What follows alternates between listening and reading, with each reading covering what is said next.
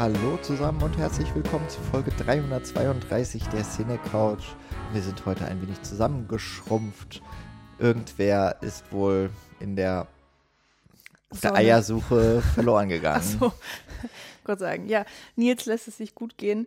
Ähm, und insofern sind wir beide heute hier am Start. Hallo Jan. Hallo Michi.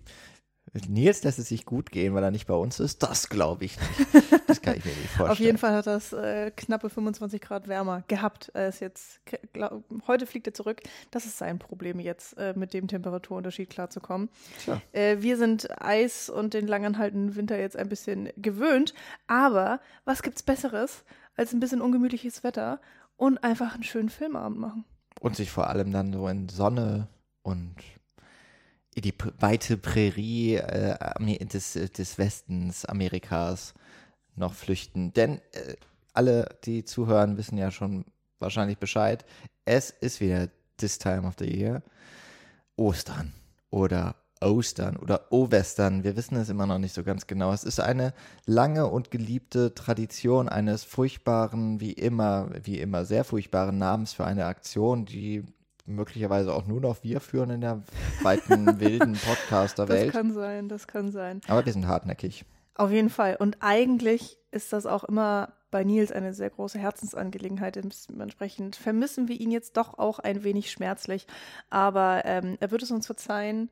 Vor allen Dingen haben wir uns jetzt hier mit Maverick einen Film ausgesucht, wo wir beide wissen, da kann er wirklich absolut drauf verzichten. Bei uns war das jetzt eher so ein bisschen so eine Spaßauswahl irgendwie und vielleicht auch einfach so ein bisschen eine dankbare Wahl für eine Zweierbesprechung. Wir tauchen ein ins Jahr 1994. Ähm, und der fantastische deutsche Titel, der mir bisher, oder weiß ich nicht, ob ich ihn vergessen hatte, ich habe ihn schon mehrfach gesehen, damals im deutschen Fernsehen. Maverick, den Colt am Gürtel, ein Ass im Ärmel. Und das Ass wird noch ganz, ganz wichtig werden.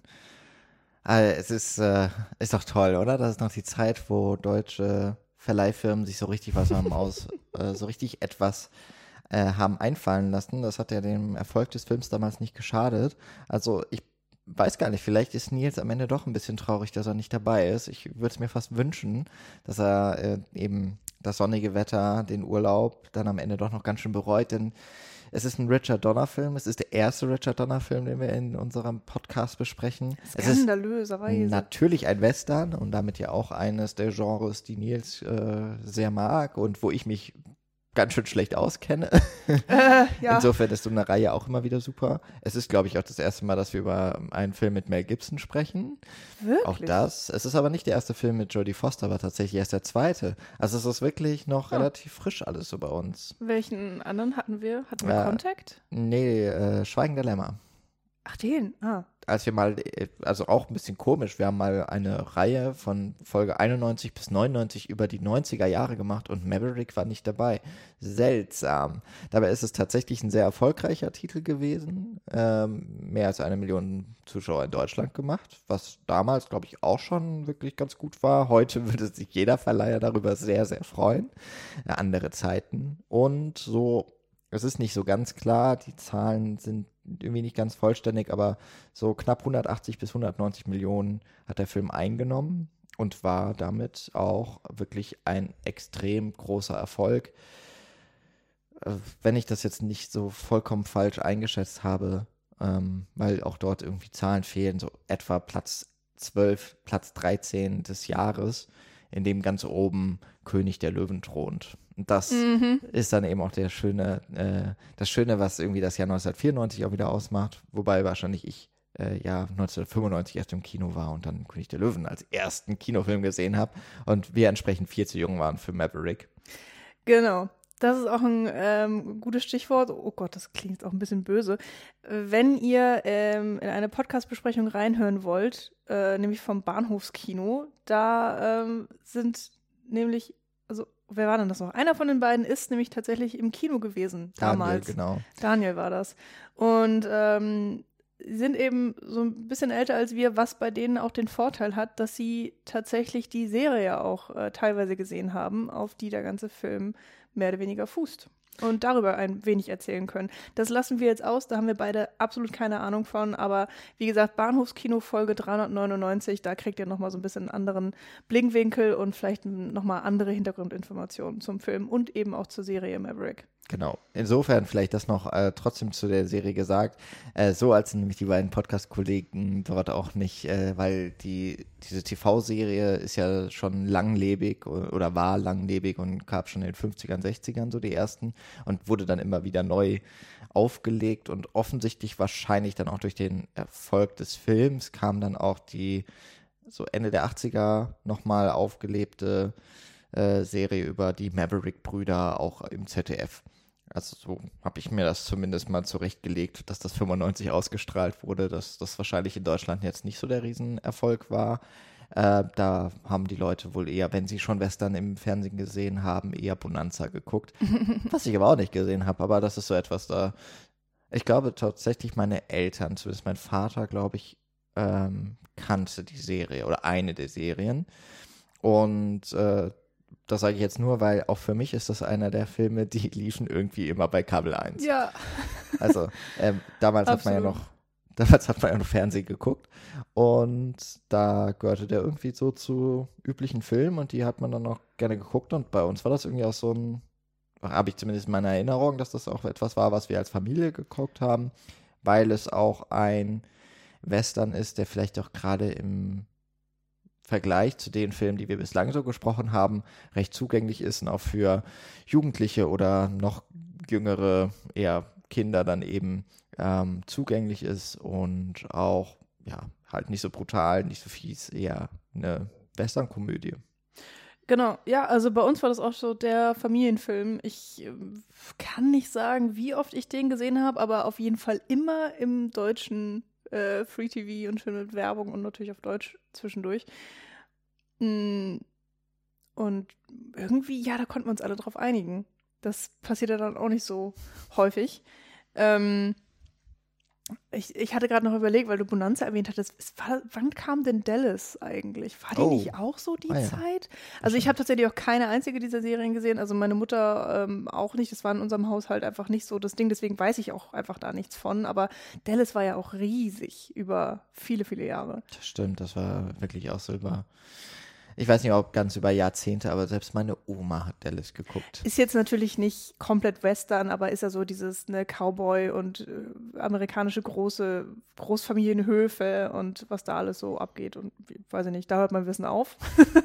ja, es Irgendwer ist jetzt, stirbt, alles Genau, es ist so eine etwas andere Linie, als die Western-Filme in den 60er, 70er Jahre dann eingeschlagen haben, gerade mit dem Einfluss von äh, dem Italo-Western äh, Sergio Leone, Sergio Corbucci, wo wir hier und da auf jeden Fall schon mal was besprochen haben, glaube ich auch. Ähm, also es ist nicht die Clint Eastwood-Schiene, wobei aber Clint Eastwood tatsächlich auch ein mal Cameo hatte in einer der Maverick-Serien, wo wirklich viele so gestandene Western-Darsteller zu sehen waren und um zum Film zu kommen, auch unter anderem James Garner, der eine der äh, Hauptrollen spielt in dem 1994er Maverick und äh, da aber ein bisschen hinter Mel Gibson, in, natürlich in erster Linie als äh, Titelfigur Brad Maverick und Jodie Foster als Annabelle Bransford.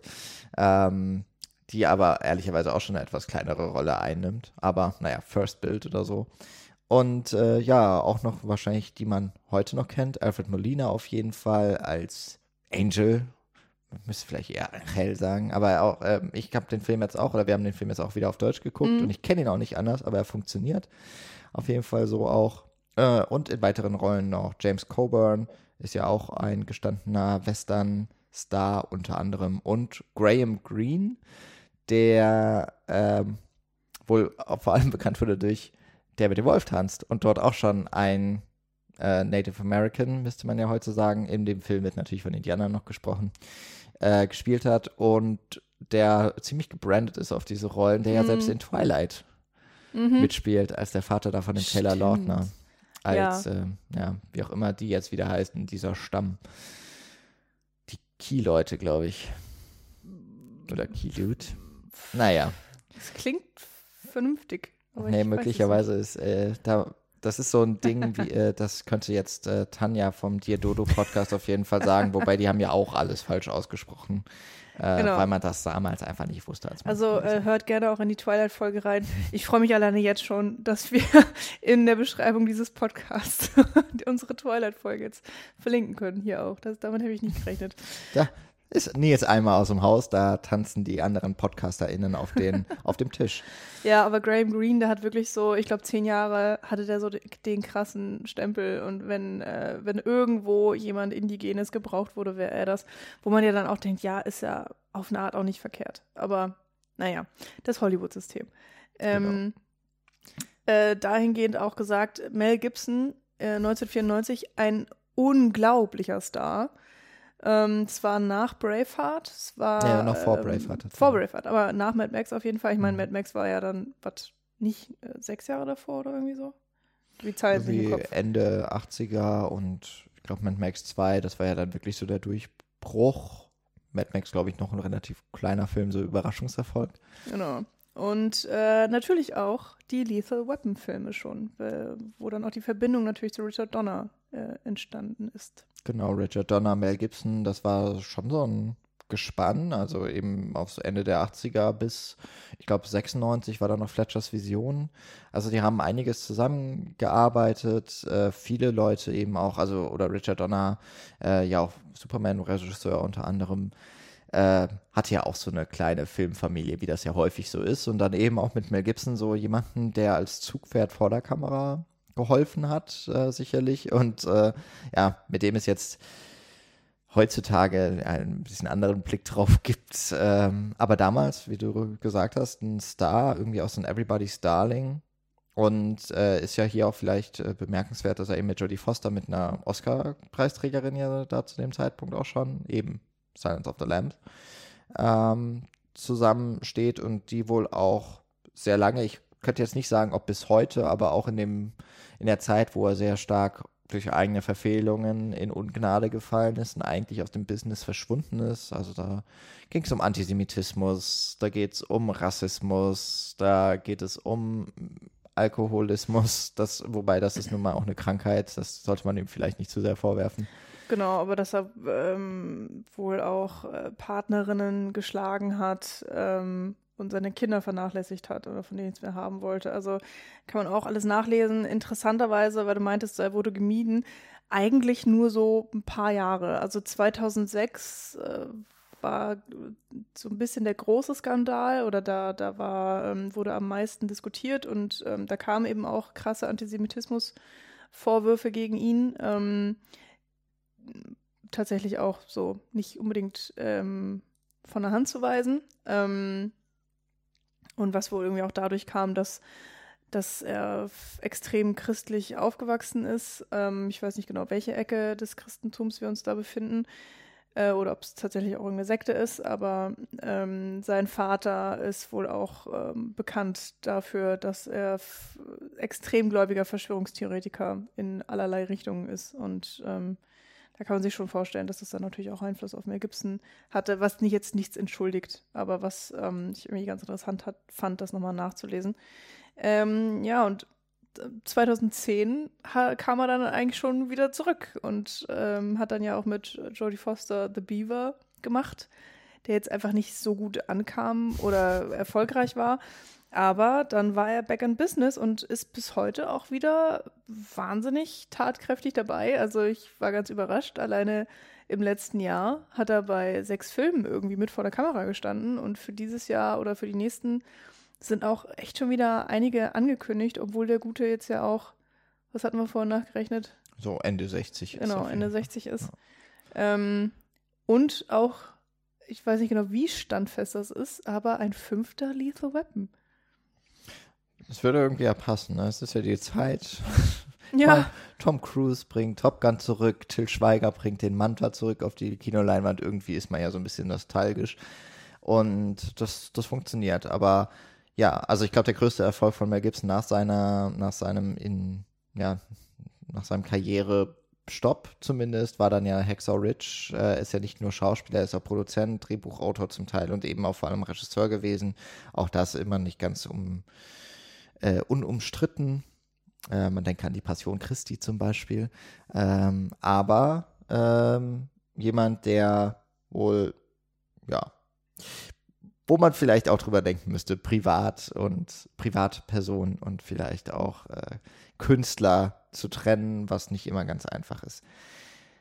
Wir wollen das jetzt erstmal wahrscheinlich nicht so weiter äh, thematisieren und wollen da, weil ich glaube, wir auch mit dem Film irgendwie dann eben auch so andere Dinge noch verbinden, äh, eher mal darauf eingehen, was, was da so passiert. Ähm, also ich denke mal, wir haben es ja auch schon gesagt, für uns war die Serie jetzt unbekannt, deswegen vielleicht auch das eine oder andere, zumindest beim ersten Mal guckt, vielleicht auch tatsächlich eine Überraschung.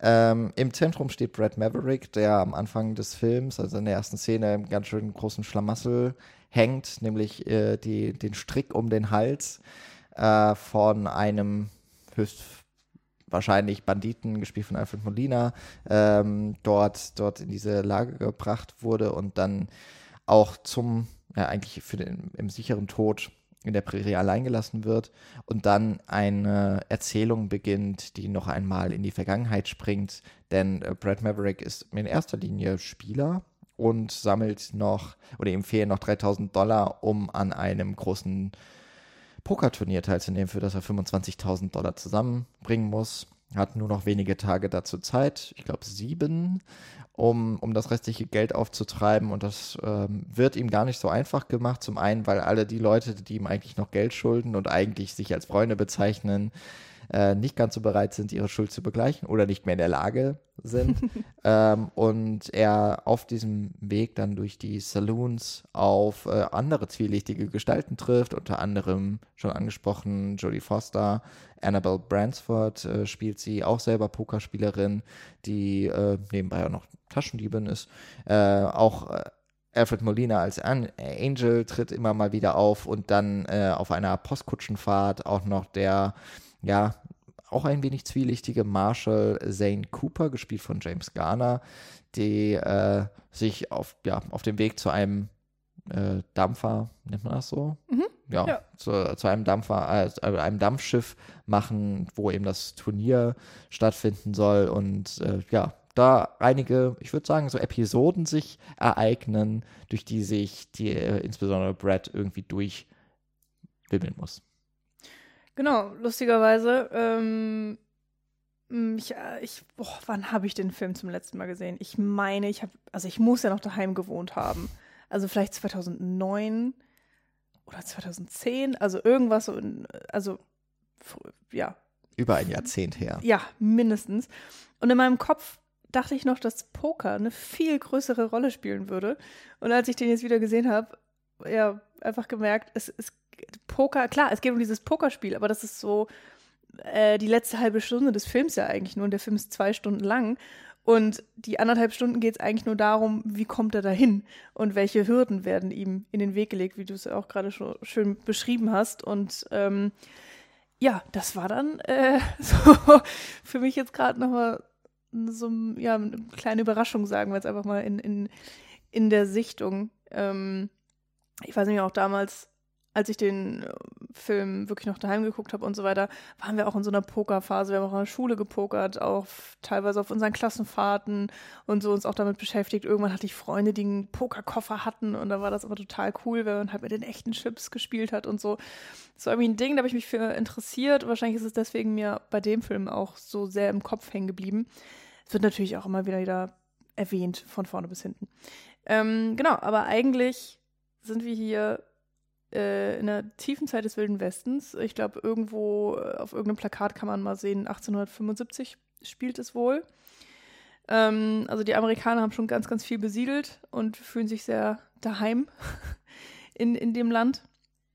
Und ähm, fand, ich fand den Einstieg für einen Western auch extrem passend. Also da wird ja mit der ersten Szene sofort diese Stimmung aufgemacht. So, du hast Männer auf Pferden und es ist irgendwie Wüste, es ist wahnsinnig heiß. Du siehst diese Hitze flimmern vor der, ähm, äh, weil die Kamera auch so weit weg ist und ähm, jemand hängt an einem Strick auf einem Sitz auf einem Pferd und dann werden Klapperschlangen ausgeschüttet und man weiß gar nicht, oh, wie ist er da hingekommen? Hat er es verdient? Hat er es nicht verdient? Wer ist hier der Gute? Wer ist der Böse? Gibt es das überhaupt? Vielleicht sind, haben alle Dreck am Stecken.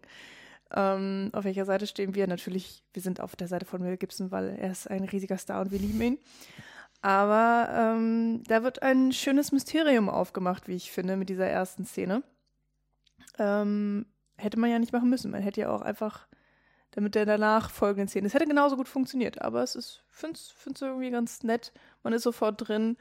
Ähm, es ist alles sehr gritty, sehr ähm, dreckig irgendwie auch. Und ich finde es dann auch ganz witzig, dass der Film insgesamt gesehen in vielen, vielen Szenen ja auch einen sehr leichten Ton eigentlich annimmt. Also wenn man jetzt nur die erste Szene nimmt, könnte man eigentlich einen handfesteren ähm, Western irgendwie erwarten aber ähm, da ja, nimmt er dann doch nochmal viel komödiantischere Züge noch an. Ja, also natürlich habe ich auch nicht mehr so den ganz frischen Blick drauf. Ob, bei mir liegt es auch schon sehr, sehr lange zurück, dass ich den Film gesehen habe, aber ich konnte mich noch an ziemlich viel erinnern. Äh, auch ich dachte übrigens, dass Poker eine größere Rolle spielt, aber es ist, glaube ich, einfach so ein Filmding, so Filmerinnerungen. Das ist so ähnlich wie Casino Royale, in dem ich auch dachte, es wird die ganze Zeit gepokert und mm wie langweilig der Poker beim, beim Zugucken im Film ist. Und irgendwie hat sich meine, meine Sicht darauf auch so ein bisschen geändert. Das hatte ich auch bei Casino Royale letztens nochmal. Dass es äh, irgendwie doch ein bisschen besser, besser gealtert ist alles. Ähm, ich muss sagen, also so richtig Gritty fand ich es jetzt noch nicht am Anfang. Also äh, es ist irgendwie alles schon was sauber. Es ist auch alles eine etwas seichtere Form, aber ich finde trotzdem, es hat so vom Beginn her so ein bisschen was von äh, Spiel mir das Lied vom Tod, wo ja äh, es am Anfang auch so, ja gut, da gibt es so eine Exekution und sowas, aber es hat auch was mit diesem Mundharmonika spielen, also jemanden aussetzen von einer Bande irgendwie hinters Licht geführt, was auch immer. Das ist ja so ein kleines Mysterium, das hier aufgemacht wird.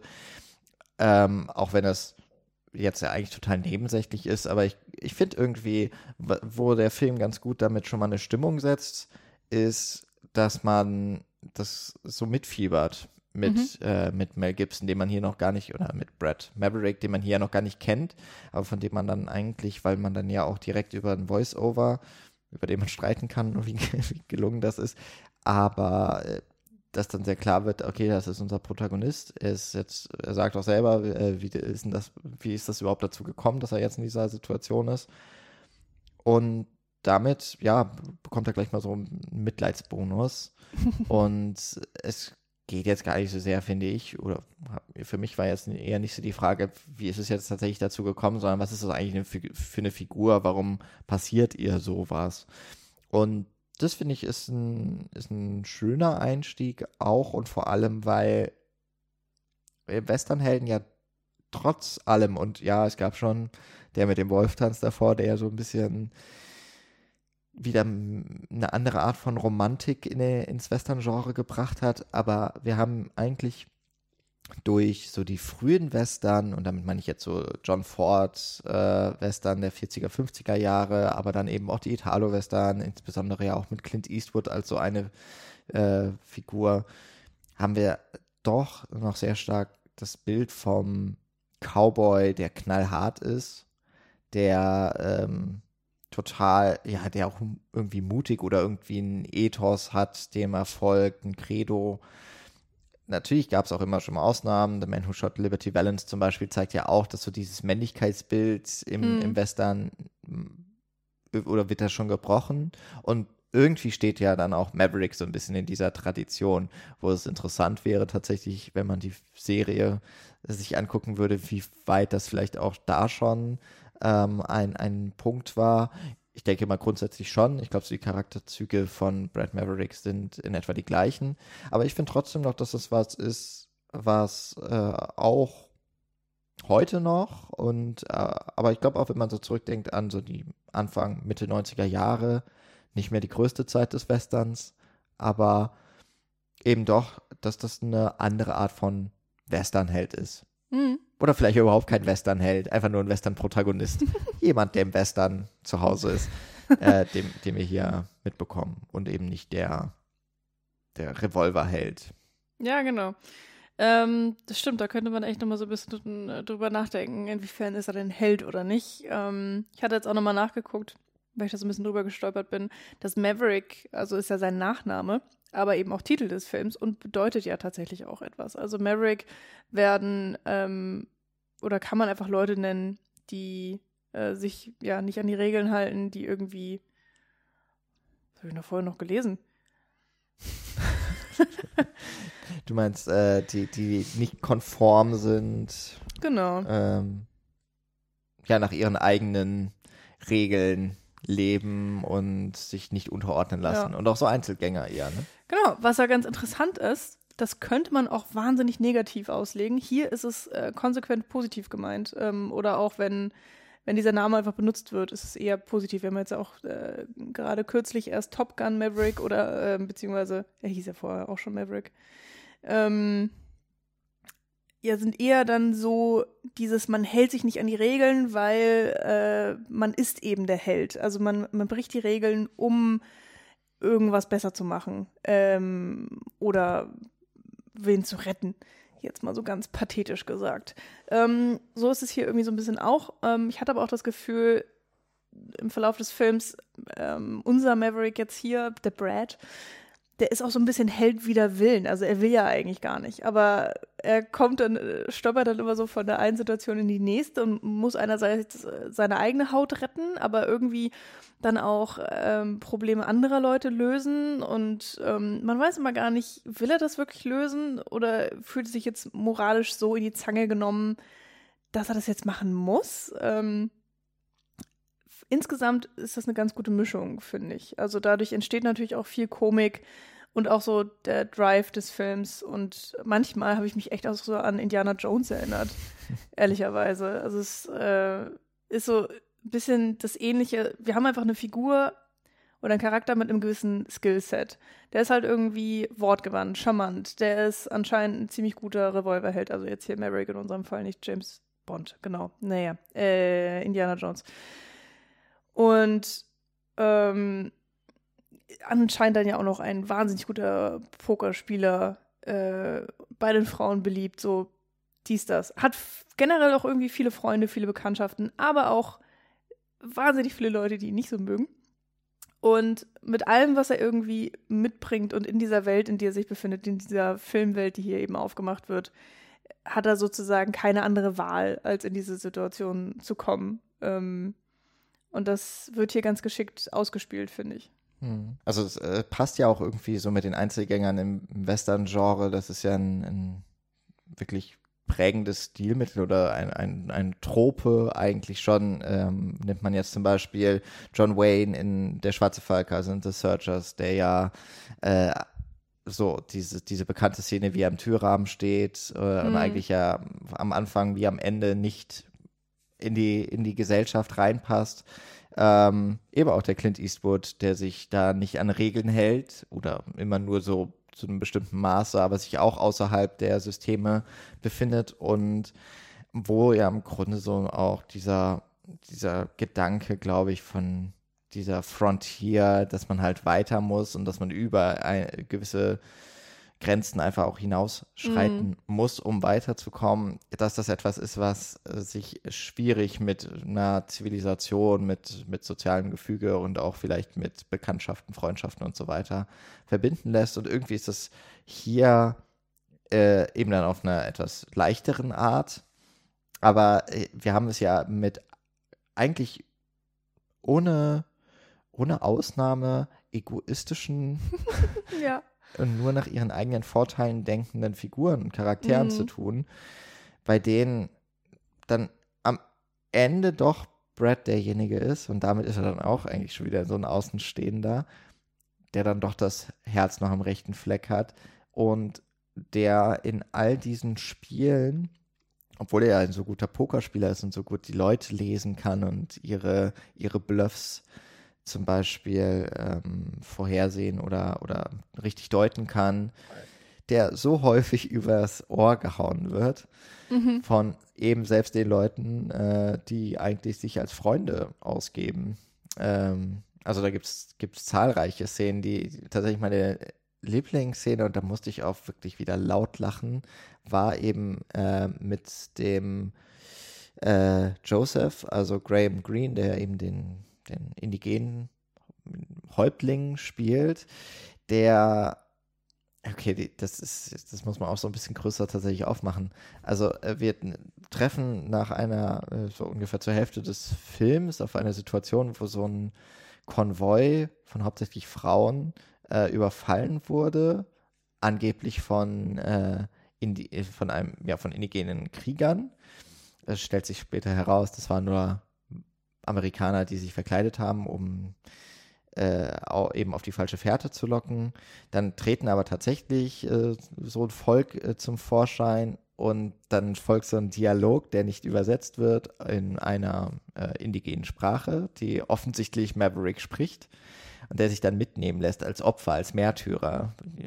Er droht oder gibt an, dass ihm die Hände abgeschlagen werden, um damit alle anderen gehen können, genau. weil das Land entweiht wurde oder sowas. Ja. Und dann kommt halt heraus, die beiden kennen sich, sind eigentlich gute Freunde und natürlich, Joseph schuldet Maverick Geld, 1000 Dollar, was ihn ja bei den 3000 Dollar äh, Differenz noch zu, zum Teilnahmegeld ganz schön weiterhelfen würde.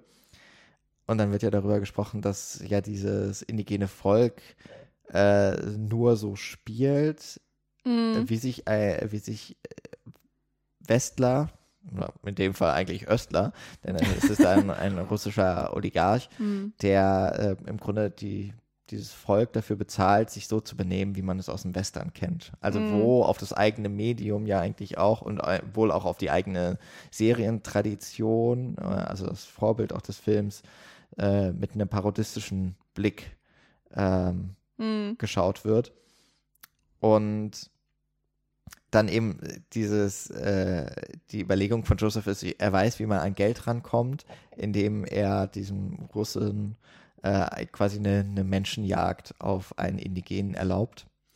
Und wie man dann mitbekommt, was er heraushandelt, nämlich erstmal 1000 Dollar. Mhm. Maverick sagt, er hat 500 rausbekommen. Wenn sie 50-50 machen, haben beide schon mal 250. und dann später auf 2000 Dollar hochgeht, um dann Maverick tatsächlich 1000 Dollar zu geben und zu, zu sagen, ja, er, er hat es doch noch hochhandeln können und Maverick dann noch sagt, äh, du, ich, da hättest du ja gleich mal 2000 Dollar eigentlich verlangen können. Das wäre dann zu viel. Genau, und das, das fand ich einfach, äh, auch weil die beiden so richtig sympathisch sind mhm. in, und in diesen beiden Rollen und in diesem freundschaftlichen Zusammenspiel, finde ich, in so kurzer Zeit so richtig gut funktionieren und sich ergänzen da, da finde ich, kommt so auch der, der richtig gute Humor von dem Film rüber, weil er auf der einen Seite sich nicht so ernst nimmt, auf der anderen Seite auch über den Dialogwitz und über den Schnitt arbeitet, also dadurch, dass Informationen an uns weitergegeben werden, an die ZuschauerInnen, die unser Protagonist aber nicht kennt, mm. aber eben so zusammengeschnitten, dass es sofort irgendwie aufeinander kracht. Dann ist da auch noch einiges an Slapstick-Humor dabei, auch gerade in der Szene. Und dann eben auch noch das Hintergründige, dass sich der Film durchaus bewusst darüber ist, dass, also es gibt schon eine gewisse Wokeness, tatsächlich, ja. in, im Jahr 94 darüber, dass so wie ähm, indigene Völker in den meisten Western dargestellt wurden, dass das nicht der Wahrheit entspricht und dass das vor allem eben auch eigentlich ein rassistischer Blick ist. Mhm. Und man kann sich dann, man kann sicherlich fragen, ob das jetzt, äh, so wie es dann da umgesetzt ist, ob das wirklich so woke ist. Ähm, Im Endeffekt ist ja trotzdem ein weißer Regisseur dahinter, ein alter weißer Mann, oder hm. Mittelalter damals. Ähm, aber es, es funktioniert schon irgendwie und es hat in all der Leichtigkeit dann auch noch einen wahren Kern irgendwie oder so ein, einfach einen, einen Hintergedanken, den ich erstens gar nicht mehr wusste und zweitens auch nicht erwartet hätte. Ja, Maverick sagt ja sogar, wenn sie auf die Frauen treffen und die Frauen sagen, ah, wir wurden hier von äh, ganz aggressiven Indianern überfallen, dann so, hä, nee, also das würden die eigentlich gar nicht machen. Das, das macht gar keinen Sinn. Und die sind dann, doch, doch, das waren auf jeden Fall Indianer. Und das äh, ist dann auch irgendwie schon, also auch da wird man dann schon äh, damit konfrontiert, dass das so ein bisschen versucht wird, richtig zu stellen. Ähm, einfach ein anderes Bild äh, zu zeigen, was äh, schon ganz nett ist und auch eine schöne Art und Weise, das so ein bisschen auf die Schippe zu nehmen. Also halt einerseits zu sagen, so, ja, war vielleicht nicht ganz so cool, äh, sollten wir uns mal ändern, aber auch ja mit so einer gewissen Leichtigkeit und, und Lustigkeit dabei. Und ähm, gipfelt dann ja darin, dass Maverick sich selbst verkleidet, um dann dem Zaren ein lebendiges Ziel zu bieten auf das er schießen kann, weshalb sie dann eben an dieses Geld kommen, was alleine auch schon einfach so unfassbar absurd ist. Ähm, wo man dann sagen kann, hier werden die Russen jetzt auch nicht so ins gute Licht gestellt. Äh, oder vielleicht werden da auch mit komischen Klischees gearbeitet, wobei das ist wahrscheinlich dann auch nichts anderes als diese äh, merkwürdigen Leute, die dann auf irgendwelche Großwildjagden gehen und dann unbedingt mal eine Giraffe schießen möchten und die direkt vor die Nase gesetzt bekommen oder sowas. Ähm, naja, alles relativ uncool und so wird es ja auch ähm, geframed, sage ich jetzt mal, oder dargestellt. Fand ich auch auf jeden Fall lustig. Ich muss sagen, so generell zum Humor, der ist ja einfach größtenteils so ein bisschen, ja, so ein bisschen Slapstick, so ein bisschen absurd, so ein bisschen so sehr, sehr, sehr seicht, ähm, irgendwie viel über Dialoge und ähm, das ist auch das, wo ich weiß, dass er mir damals wahnsinnig viel Spaß gemacht hat und dass wir deswegen den auch immer mal wieder äh, geguckt haben und eine gute Zeit damit hatten. Und leider, nervigerweise, hat es tatsächlich dieses Mal bei mir nicht so richtig gezündet und ich weiß nicht warum. Es kann definitiv nicht dran liegen, dass ich jetzt alles hätte mitsprechen können, weil, wie gesagt, mindestens über 10, wenn nicht sogar vielleicht 15 Jahre her, dass ich diesen Film gesehen habe. Ähm, wahnsinnig viel, an das ich mich nicht mehr erinnern konnte und so. Aber ja, weiß nicht, vielleicht war ich nicht in der richtigen Stimmung des Films, ich kann es nicht genau sagen. Also der hat auch so natürlich äh, ein paar Schwächen und Probleme, da kommen wir mit Sicherheit auch nochmal drauf zu sprechen. Äh, vielleicht hat sich mein Humor einfach geändert, ich weiß es nicht. Es ist auch letztendlich alles gar nicht so schlimm. Also er hat mich auf jeden Fall trotzdem unterhalten, aber es gab wenige Momente, wo ich doch mal geschmunzelt habe und das fand ich schon schade, weil das, das hatte ich so ein bisschen eigentlich noch erhofft und auch äh, vielleicht sogar erwartet, weshalb ich äh, das irgendwie auch ganz witzig fand, dass wir die jetzt tatsächlich hier für den Podcast ausgewählt hatten. Das war ja auch so ein bisschen ähm, spontan oder Schnapsidee und dann auch so dieses, ach ja, warum eigentlich nicht? Weil das ist ja eigentlich ein ganz cooler, witziger, unterhaltsamer Film. Dies, das.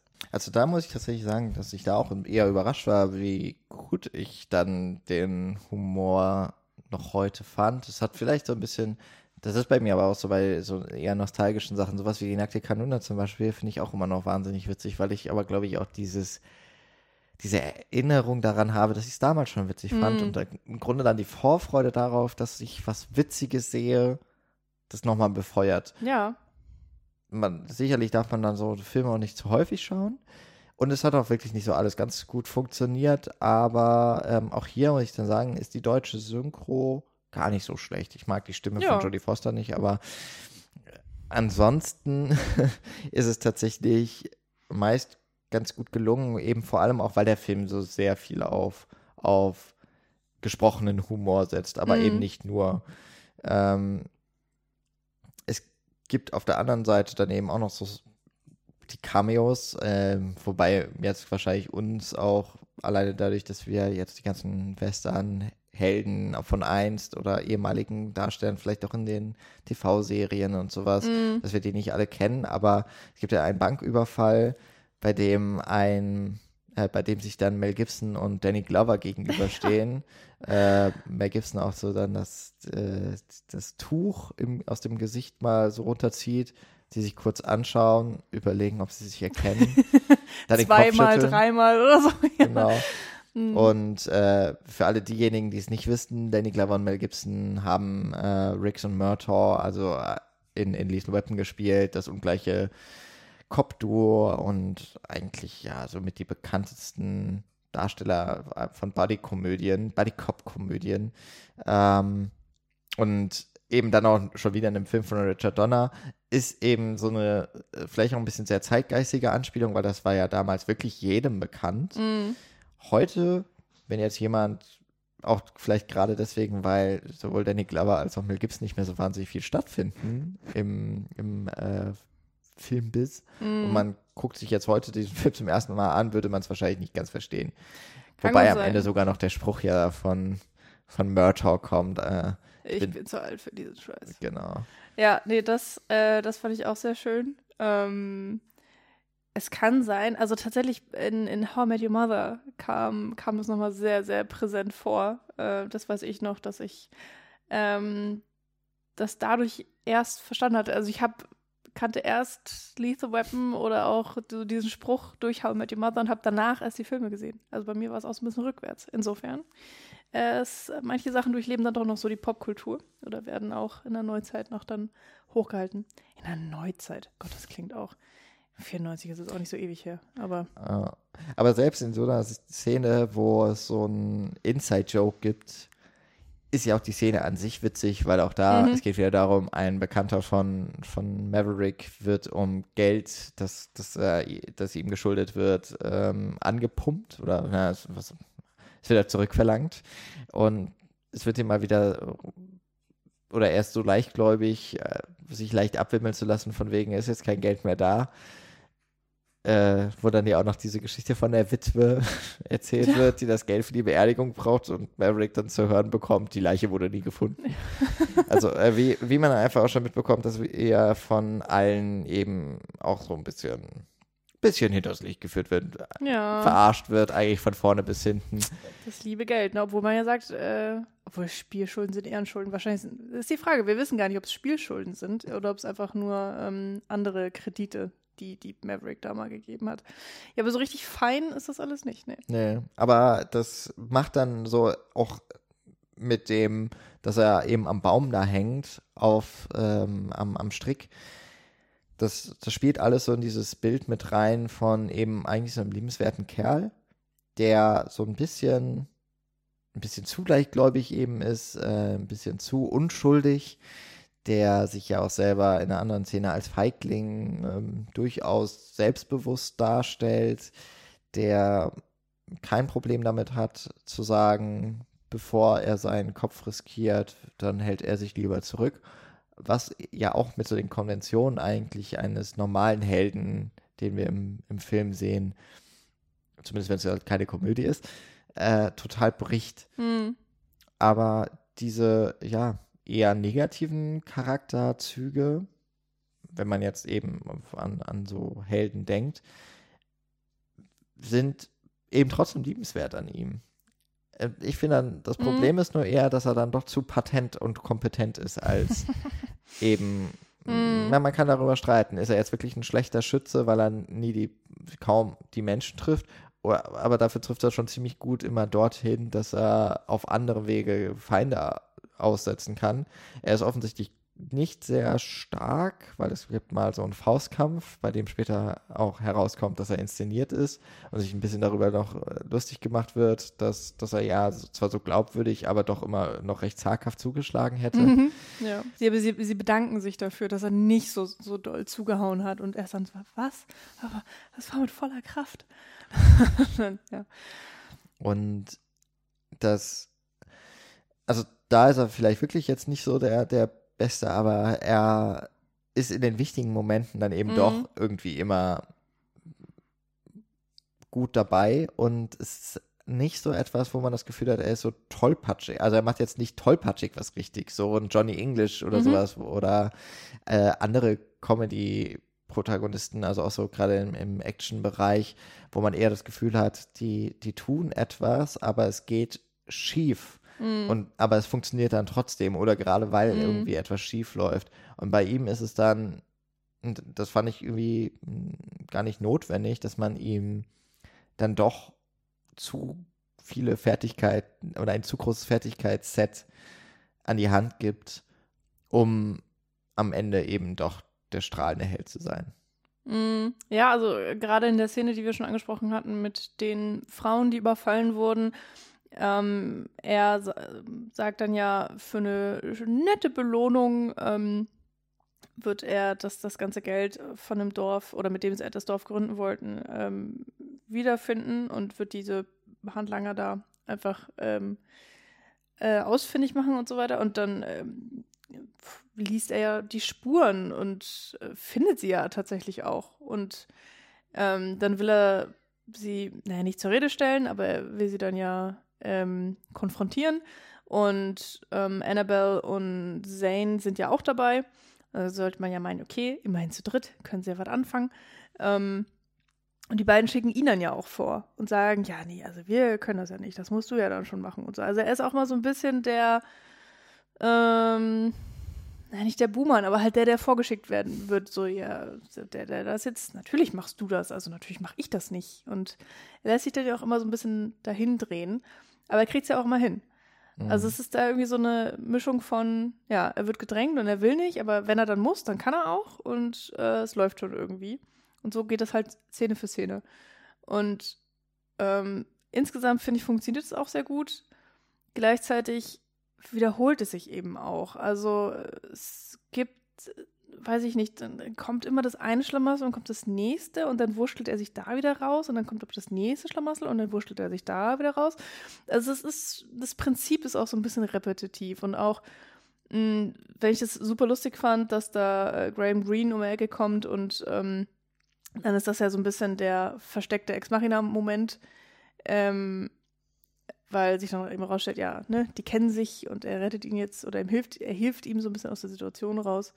Oder ähm, die haben da so einen Moment und es ist, wo ich dann schon überlegt habe, so ist das nötig jetzt irgendwie für die Geschichte? So, ja, es ist, es fügt ihm nochmal was hinzu und dann hast du nochmal die Story, dass er ihm auch Geld schuldet. Und ich denke mir so, ja, man hätte entweder die Banküberfall-Story machen können oder das mit äh, Joseph irgendwie. Also es fühlte sich dann ein bisschen sehr gedoppelt an für mhm. mich. Und da hat sich der Film für mich auch manchmal echt so ein bisschen in die Länge gezogen. Gerade weil ich jetzt natürlich nicht so wahnsinnig investiert in den Humor war. Und sind wir mal ehrlich, so wahnsinnig viel Tiefe hat der Film und die Figuren auch einfach wirklich nicht zu bieten, als dass man da irgendwie groß investiert in irgendeine Entwicklung sein könnte. Ähm, das heißt, er ist schon grundsätzlich Unterhaltungsfilm und, und, relativ oberflächlich. Und das ist auch vollkommen okay. Und wie gesagt, hat mir im Normalfall auch irgendwie sehr Spaß gemacht. Aber jetzt habe ich es da echt so ein bisschen gemerkt und mich so ein bisschen gefragt, so, ja, hätte man da nicht kürzen können? Eigentlich mhm. so ein bisschen. Also.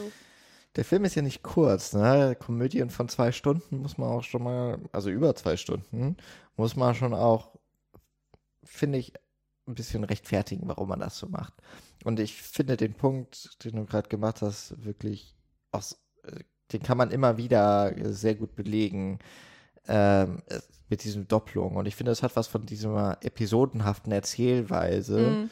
die vielleicht auch ein wenig aus der Geschichte dieses Stoffes halt kommt, dass es ja auf auch einer auf Episoden basierten Serie dann fußt. Also, dass wir eben Bird Maverick oder dass das Publikum, das die Serie zumindest kannte, mit der Bird Maverick schon vertraut ist und der erlebt halt immer ein Abenteuer. Und, Bird oder Brad? Äh, Brad. Jetzt fange ich auch schon an. Hast du die an. Annabelle gemacht? Genau. ähm, und dieses immer wieder durch ein anderes Abenteuer hangeln, das ist halt hier durch die verschiedenen Sequenzen eigentlich schon, schon sehr stark, finde ich auch erkennbar. Wenn wir jetzt mal diese Klammer rausnehmen, die ja im Grunde so ungefähr zur Mitte des Films dann wieder oder schon zur Mitte des Films geschlossen wird, dass, er, dass wir ihn dann eben äh, dort am, am Baum wiederfinden, aus der Szene, aus der er sich auch wieder befreien kann. Aber wir haben im Grunde das, die Szene im Saloon mit, äh, wo er auf Annabelle trifft, wo er auf Angel trifft, wo aufgemacht wird, äh, einmal so eine Art Love Interest. Also es ist ja schon eine Romanze, die sich dann abspielt. Und Annabelle ist schon auch über einen langen Zeitraum eine, eine Weggefährtin oh, von, von Maverick.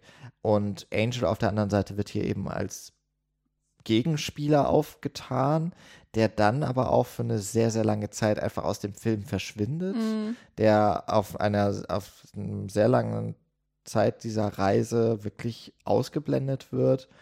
Aber er wird hier eben schon einmal platziert.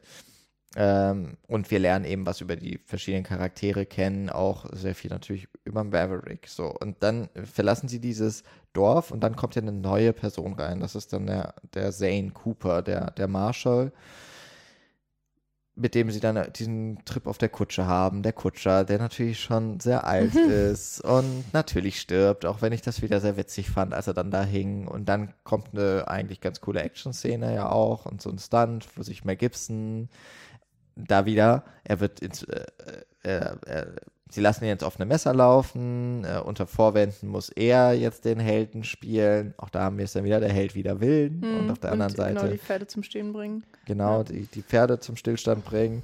Und äh, wir haben genau die Situation sich später wieder doppelt mit den Banditen, wo, wo er vorgeschickt wird. Ähm, und, und es ist wirklich genau das gleiche Muster. Hm. Dass das, wobei die anderen eben zumindest, oder zumindest der Marshall eben bei den Banditen immerhin aus dem Hintergrund versteckt so ein bisschen hilft.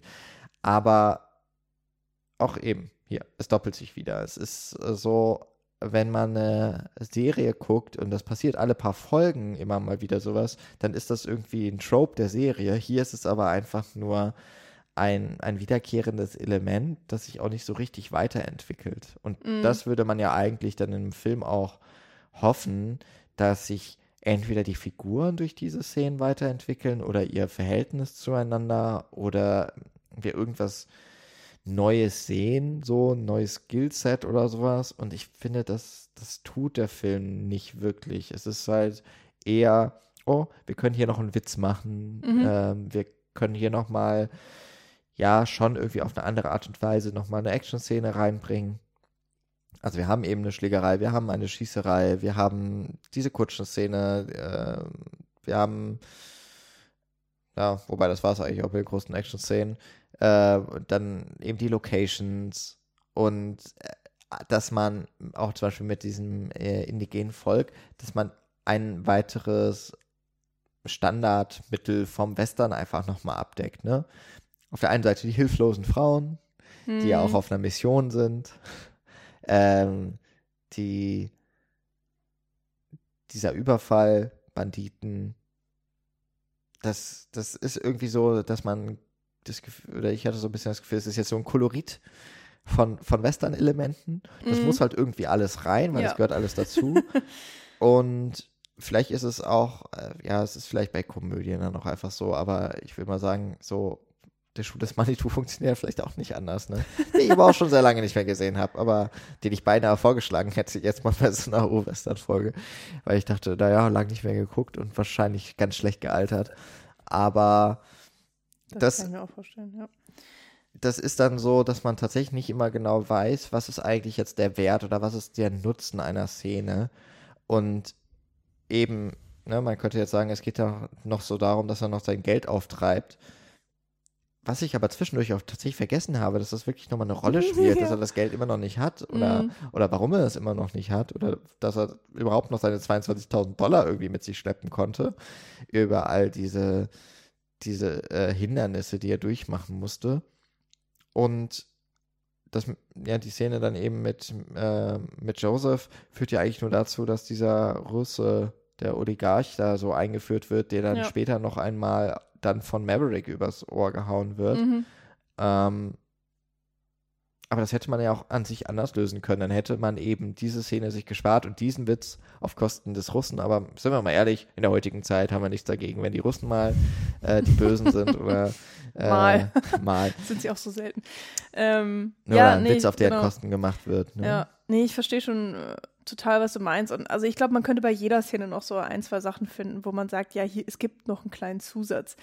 Insgesamt hätte man das auch einfach dann halt raffen können und dann macht man halt aus drei meiner ähnlichen Situationen halt eine und die ist dann trotzdem halt kürzer und hat ein bisschen mehr Inhalt. Und auch das mit dem Russen, das war dann auch so ein, oh ja, ich weiß jetzt eigentlich auch nicht, wie er an das Geld rankommt. Ah ja, dann trickst er den halt aus. Also das fand ich so fast schon unkreativ, weil man, also ja, es zeigt halt auch, dass er wieder äh, Leute um den Finger wickeln kann oder täuschen kann und dass er irgendwie mh, hat ja schon auch so ja, diese Social Skills irgendwie drauf oder dieses, dieses, diese Manipulation, die er da ja auch anstellt. Das ist ja auf eine Art irgendwie auch so ein gewitzt und gewieft. Und ja, trotzdem ist das dann so, ja, okay, kurz vor knapp hat er jetzt das Geld. Also ich weiß nicht, das hat sich nicht so befriedigend auch für mich angefühlt. Ähm, ich meine, kann ich dann auch trotzdem gut akzeptieren, weil das einzig Wichtige ist halt, dass er das Geld hat und dass er an dem Turnier teilnehmen kann. Und ganz ehrlich, dass das passieren wird, weiß man ja so von, so von vornherein. Und ähm, wenn man aber dann gleichzeitig sagt, der Weg ist das Ziel, komme ich wieder an meinen Punkt, dass ich denke, ihr, ich nicht, hätte sich das vielleicht wirklich richtig verdienen können, weil so ist es halt nicht richtig verdient. Er hat halt diesen Russen da aufs Ohr gehauen. Nee, sagt man das so? Übers Ohr. Übers Ohr. aufs Ohr, auch gut. Übers Ohr gehauen. Und dann kann man sagen, ja, der Russe hat es auch verdient, weil ähm, der hat äh, irgendwie das ganze Wild auch erschossen, hat auch selbst gesagt, und ihm ist langweilig und dann eine ja, ich weiß auch nicht. Also, die Figur ist halt einfach total schwach. Also dann hätte man aus dem Russen einfach mehr machen müssen, aber da ist dann auch die Zeit nicht dazu da. Und da hätte ich auch kein Interesse dran gehabt, ehrlicherweise. Ähm, anderes Ding, was für mich auch noch wahnsinnig in den Hintergrund gerückt ist, was ich schon wieder vollkommen vergessen hatte, dass es ja dann auch noch im Hintergrund diesen ominösen Gegenspieler sozusagen gibt. Jemand, der nicht möchte, dass Maverick an dem Turnier teilnimmt, der auch, äh, wie wir dann relativ spät erst lernen, auch dafür verantwortlich ist, dass Angel Maverick auf Fersen gehetzt wird. Also, dass es äh, wirklich heißt, so Angel, du musst dafür sorgen, dass Maverick nicht dran teilnehmen kann, komme was wolle, weshalb eben am Anfang des Films Maverick auch in der Wüste landet mit den Klapperschlangen überhaupt. Ähm, also, da gibt es eigentlich diesen bösen Gegenspieler, aber der taucht zwei, dreimal irgendwie so diffus auf. Ähm, und extrem lange Zeit äh, ist er gar kein Thema und vollkommen verschwunden. Und auch Maverick weiß gar nicht, dass der existiert. Also kümmert sich da selbst logischerweise auch gar nicht drum, sondern will natürlich immer nur äh, heile aus den Situationen raus, in die er geschmissen wird. Und dann zum Ende des Turniers kommt es dann auf einmal wieder. So ein bisschen auf wie Kai aus der Kiste, so von wegen, ja, übrigens, ich war ja auch noch da. Ähm, und dann auch noch mit so ein, zwei Twists sozusagen, wo ich dann ja. auch nicht weiß, ob die nötig gewesen wären. äh, lustigerweise wusste ich sie aber nicht mehr. Weil sich dann ja eben rausstellt, dass hier der Commodore, oder wie der heißt, mhm. ähm, ja, dass, dass, dass derjenige, der den ganzen Bums veranstaltet hat, von vornherein eigentlich nur auf das Geld aus war und mit dem Marshall ähm, zusammen das Geld dann äh, klaut in einem wahnwitzigen, so smarten Coup. Irgendwie. Naja. Aber hey, immerhin effektiv. Also sie haben dann ja tatsächlich das Geld oder der, der Marshall klaut das Geld, der Commodore tut so, als wäre er ganz unschuldig und dann treffen sie sich irgendwo hinten im Wald. Natürlich hat Maverick alles irgendwie schon durchschaut, folgt den beiden.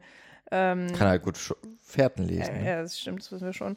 Kann dann ähm, die beiden mehr oder weniger auch ja, über Listen austricksen, was auch immer, was auch wahnsinnig schlechter Standoff irgendwie eigentlich war zu dem Zeitpunkt. Ich war so enttäuscht von dieser Szene. Naja, er knüpft eben dann äh, sein rechtmäßig gewonnenes Siegergeld dem Commodore wieder ab, äh, lässt sie sozusagen im Wald zurück.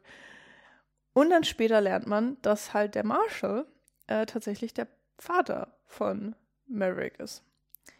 Er einfach nur nicht Maverick mit Nachnamen heißt. Und was dann auch für mich erklärt hat, weshalb er äh, nicht die Waffe gezückt hat. Also keine Ahnung, da waren so viele Sachen, die ich so merkwürdig fand. Und dann hat sich wieder erklärt und dann dachte ich, ah, okay, jetzt weiß ich auch, warum man diese Szene im Wald braucht und bla bla bla. Naja, aber das war so es war schon so anstrengend konstruiert. Also, dass auch der Marshall da noch so mit reingewoben wird und dass er mehr oder weniger so ein doppeltes Spiel dann spielt. Und keine Ahnung, insgesamt nimmt es aber vielleicht fünf Minuten im Film ein und ist auch einfach überhaupt nicht wichtig. Also auch der Commodore leider halt so gar nicht. Es ist einfach nur so ein kurzer äh, Überraschungseffekt, der da reingeworfen wird, einfach überhaupt nicht gut ausgespielt ist, wo ich mir, wo ich echt so ein bisschen schade fand, aber wo ich dachte, da hätte man noch mehr draus machen können. Das hätte dem ganzen komödiantischen dann auch irgendwie nochmal so eine düsterere Ecke geben können, so ein bisschen so ein Gegengewicht, wenn Angel vielleicht auch nochmal ein paar mehr Szenen gehabt hätte. Ähm, ich weiß es nicht genau, aber das ging dann auch alles so ein bisschen hoppla hopp. Und man denkt, der Film ist schon vorbei und dann ist er aber immer noch nicht vorbei und dann kommt noch eine Szene und dann kommt noch die Vater-Sohn-Szene und dann kommt Annabelle auch noch und dann knöpft sie sich wieder das Gelb und dann ist der Film mal irgendwie endlich vorbei. Und man hat das Gefühl, dass der verabschiedet sich aber fast schon mit so einem, vielleicht gibt es hier noch einen zweiten Teil. Ähm, was ich vollkommen okay finde. Also ich finde das Ende auch irgendwie vollkommen okay. Aber also meinetwegen hätte es auch wirklich einfach mit dem Sieg des Turniers enden können. Ich sehe nicht ganz hundertprozentig den Mehrwert aus diesem ganzen Gewusel da hinten da noch. Hm.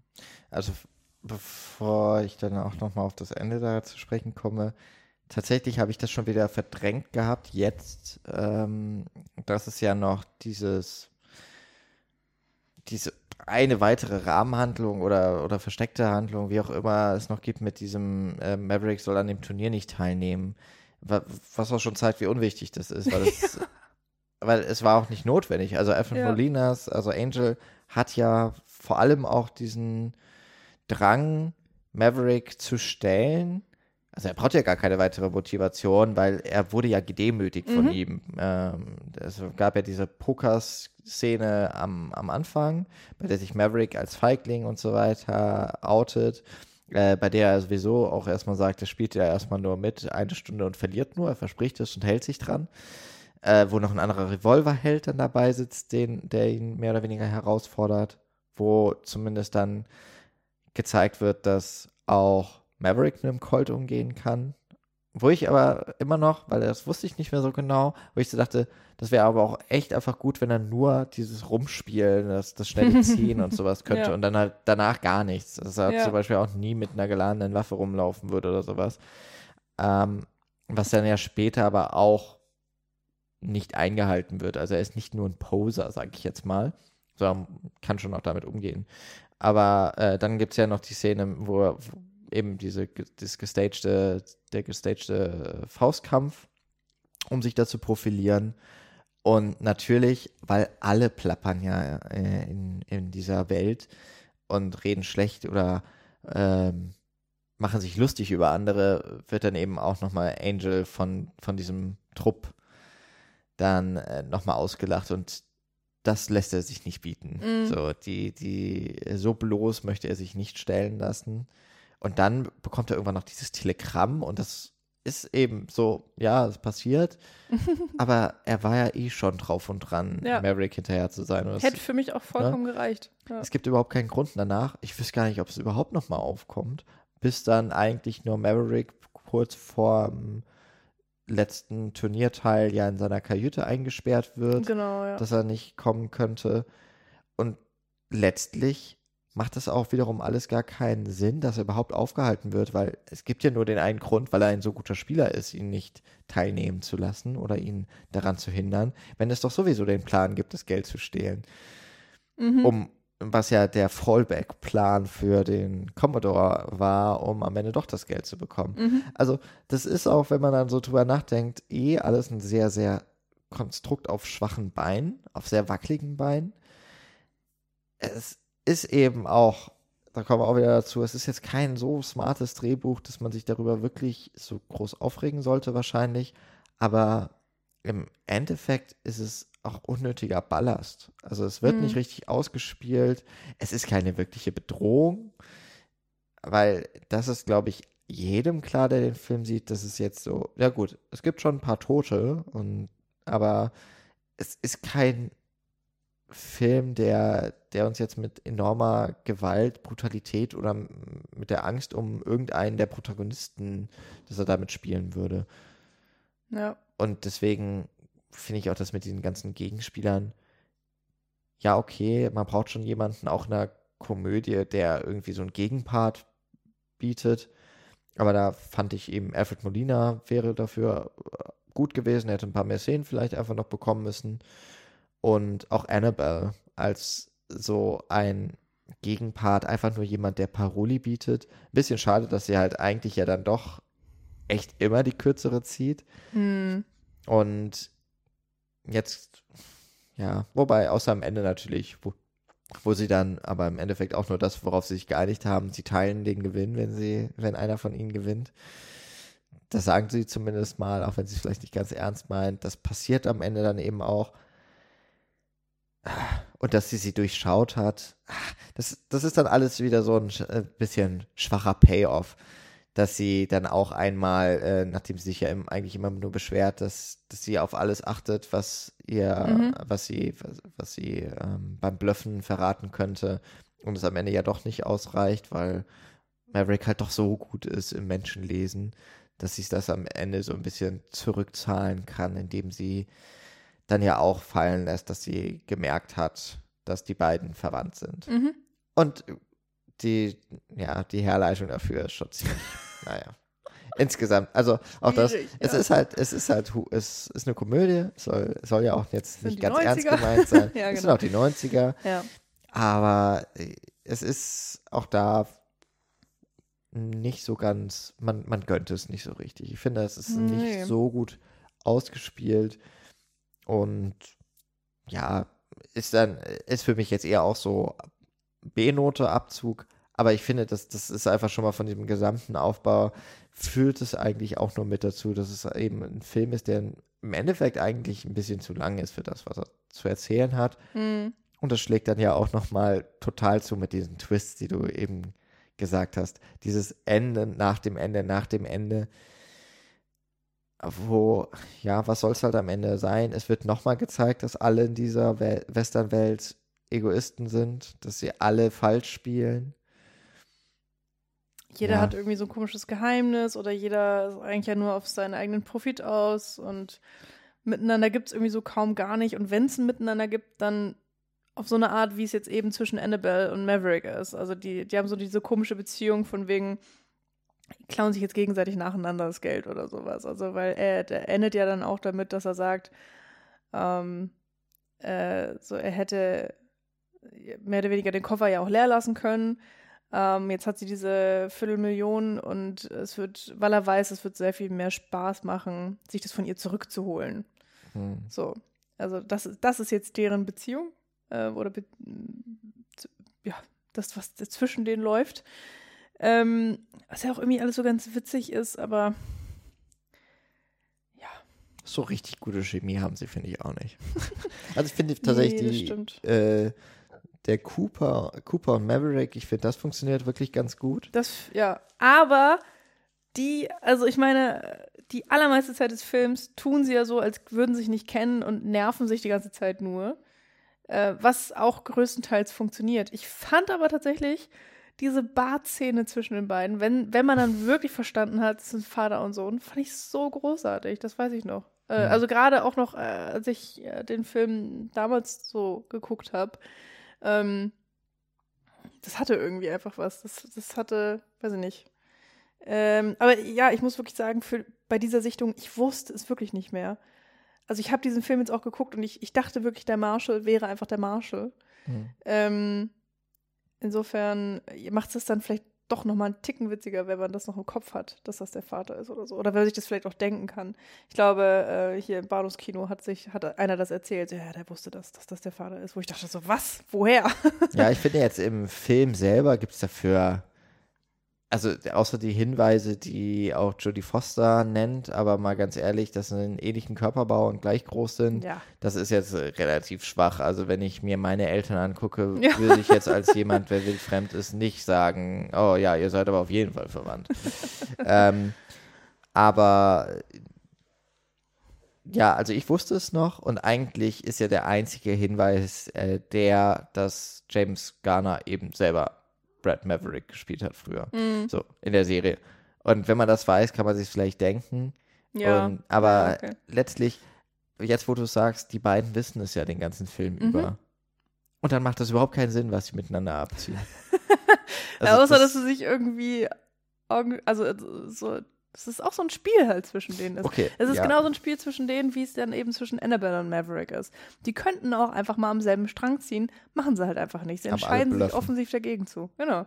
Oder das ist immer die Frage, ist es ein Bluff oder nicht, ne? Aber äh, im Grunde könnte man die Poker-Thematik dann so ein bisschen auf das gesamte Spiel, aber ehrlicherweise macht es trotzdem dann überhaupt keinen Sinn und ich habe mir bis gerade eben zu diesem Moment überhaupt keine Gedanken darüber gemacht, dass die, so wie sich Brad und, und äh, oder Maverick und Cooper äh, gegenseitig oder im Zusammenspiel verhalten, dass das wirklich vollkommen daneben ist. Und wenn Ja. man einmal darüber nachdenkt, Ja. fällt das auch so ziemlich wie, wie ein Kartenhaus Mhm. zusammen. Aber das erklärt dann zum Beispiel auch, warum Cooper äh, einmal Maverick dann doch auch hilft. Also wenn sie die Banditen gestellt haben und so weiter und sagt, nein, nein, nein, war ich gar nicht. So, das ist dann, er achtet dann doch schon noch so auf sein, Ja. sein Söhnchen so ungefähr. Ja. Aber ähm, weil wir gerade bei den Enden noch waren, durch Mhm. die, ich finde, durch diese ganzen Enden, Enden, Enden geht so ein bisschen der große Payoff auch verloren. Also eigentlich haben wir das große Kartenspiel, wir haben anderthalb Stunden darauf hingearbeitet. Ähm, Maverick äh, hat, ist eine Woche lang durch die Hölle gegangen, um diese blöden 25.000 zusammenzukratzen und wird dann ja auch immer noch von Angel in die Mangel genommen, dass er eben nicht äh, auf, äh, erfolgreich teilnehmen kann. Aber ne, against all odds, er hat es geschafft, er hat sich durchgerungen, sein großer Moment ist da, dann haben wir das Turnier, es wird feierlich eröffnet. Und ich fand es auch ganz gut, dass es dann relativ schnell erstmal rumging. Wir haben 20 Teilnehmende. Ich finde es ganz gut, dass wir jetzt nicht jede blöde Hand gesehen haben, sondern dass es dann einfach heißt, ah ja, hier, der geht vom Tisch, der geht vom Tisch, der geht vom Tisch. Und irgendwann haben wir unsere vier Finalisten. So, das kann ich total verstehen, dass man das einfach ein bisschen rafft. Ähm, Ist doch eine ganz gute Sequenz. Also so eine wirklich einfach geschnittene Sequenz, in der letztlich immer eigentlich relativ das Gleiche passiert. Man sieht immer Chips in die Mitte wandern und dann, dass im Grunde die vier Personen, auf die es am Ende hinausläuft, immer den Jackpot mit sich nehmen. Aber es ist so wie flott Mhm. und total zweckdienlich. Es führt dazu, dass wir einfach weiterkommen. Eigentlich relativ ökonomisch erzählt. Man könnte diese, diese ganze Sequenz noch ein bisschen kürzer machen, aber insgesamt trotzdem, also da, da muss man sagen, das ist einfach auch, ohne groß was zu erzählen, äh, wird es gut, wird es, finde ich, gut visuell umgesetzt. Mhm. Weil, das finde ich aber Casino Royale so unsäglich, dass während da gepokert wird, wird ja der, der Eva Green die ganze Zeit zugeflüstert, was da gerade passiert, damit wirklich jeder im, Ah. als Zuschauer im, und Zuschauerin, äh, die ja nicht alle Pokerasse sind, auch kapieren, was da jetzt gerade Ja. passiert. Und das finde ich ist so schwach, wenn man Poker, also wenn man ein Spiel, ähm, oder ja, wenn man im Grunde dieses Wissen, klar, man kann es nicht immer voraussetzen, aber gibt es, es muss es ja eine klügere Möglichkeit geben, äh, die Spannung rüberzusetzen als jemand, der uns das die ganze Zeit vorkaut. Und das macht ja jetzt der, das macht ja Maverick auch ganz gut.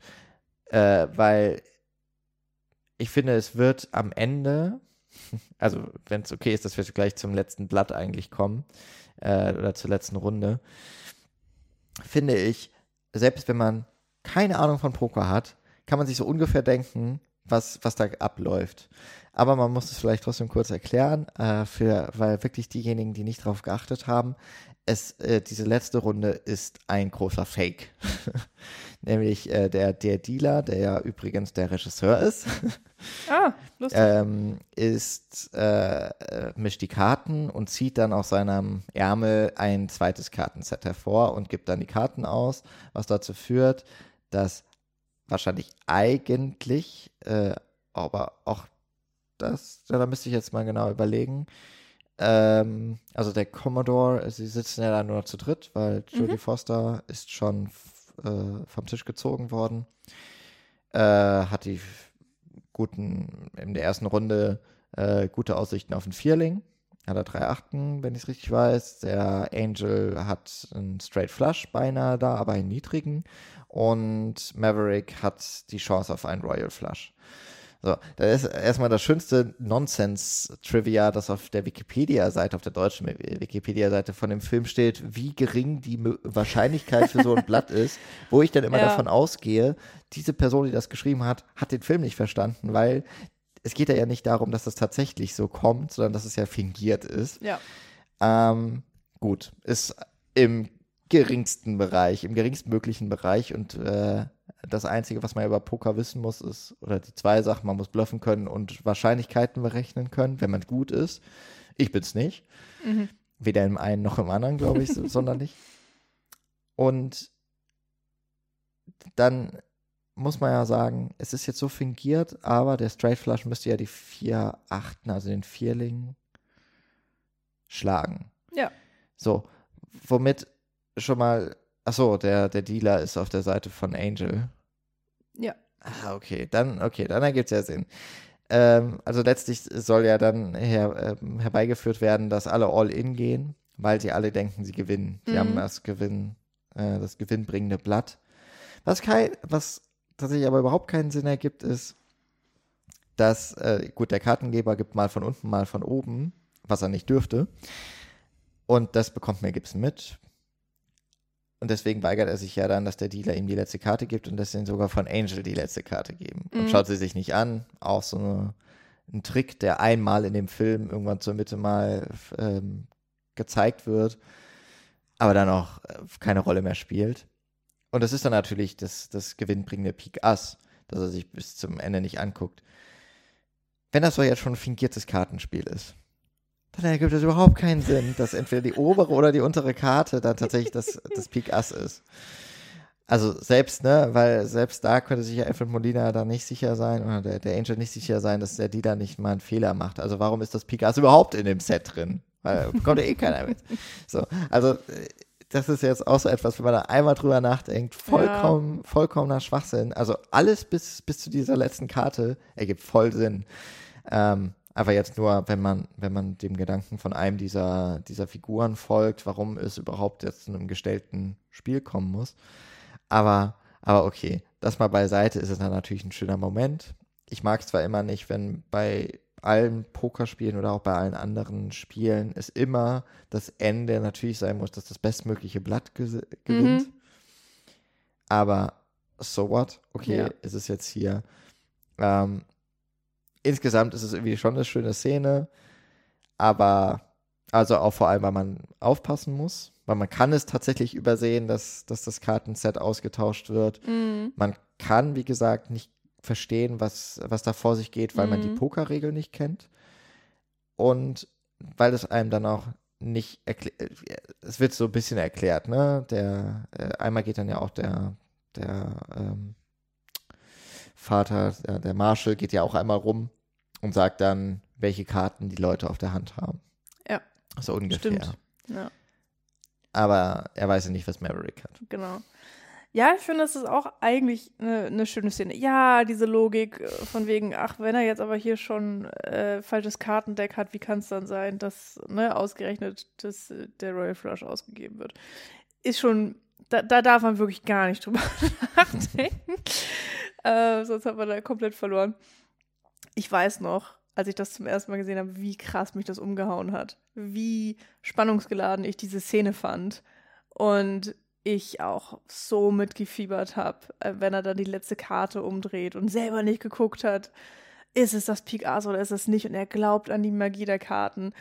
Ich finde, das funktioniert total. Also wenn man bis dahin mit dem Film mitgegangen ist und Bock hatte und ähm, dann ist es irgendwie ein richtig schönes, äh, richtig schöner Peak, wo einfach so ganz, ganz viel zusammenkommt.